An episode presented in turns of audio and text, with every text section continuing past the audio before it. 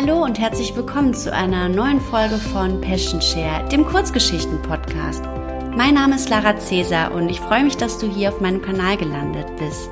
Hier erwarten dich einige Kurzgeschichten von verschiedenen Autoren zum Anhören und heute habe ich wieder eine Geschichte von der lieben Gisela Rieger für dich.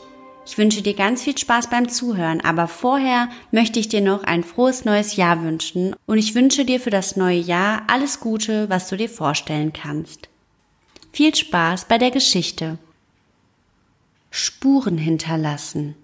Es war einmal ein alter Bauer, der seinen letzten Jahren entgegensah. Der Mann hatte zwei Söhne, die er nach dem frühen Tod seiner Frau ohne mütterliche Führung erzogen hatte. Im Laufe der Jahre überkam ihn immer öfter der Zweifel, ob er seinen Söhnen wohl das Wichtigste für ihr Leben vermittelt habe.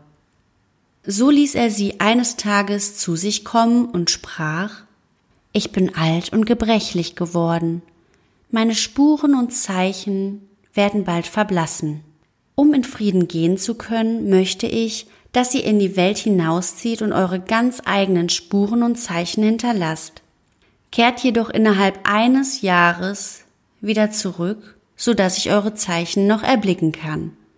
Die Söhne folgten dem Geheiß ihres Vaters und zogen in die Welt hinaus. Der Ältere begann sogleich eifrig damit, Grasbüschel zusammenzubinden, Zeichen in Bäume zu schnitzen, Steinberge zu errichten und Löcher zu graben, um seinen Weg zu kennzeichnen.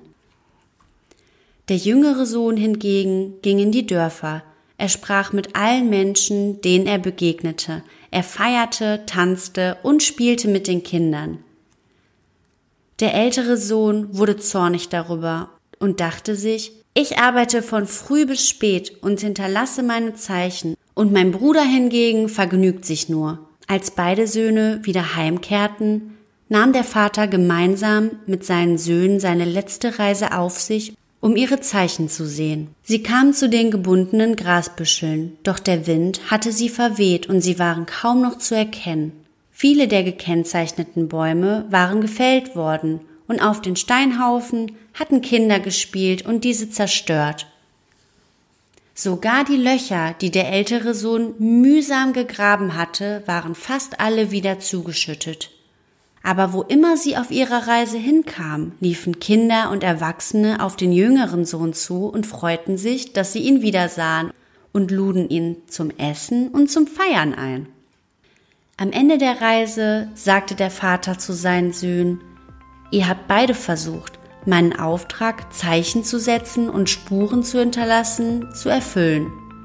Du, mein Älterer, hast viel geleistet und gearbeitet, aber deine Zeichen sind verblichen. Du, mein Jüngerer, hast Zeichen und Spuren in den Herzen der Menschen hinterlassen.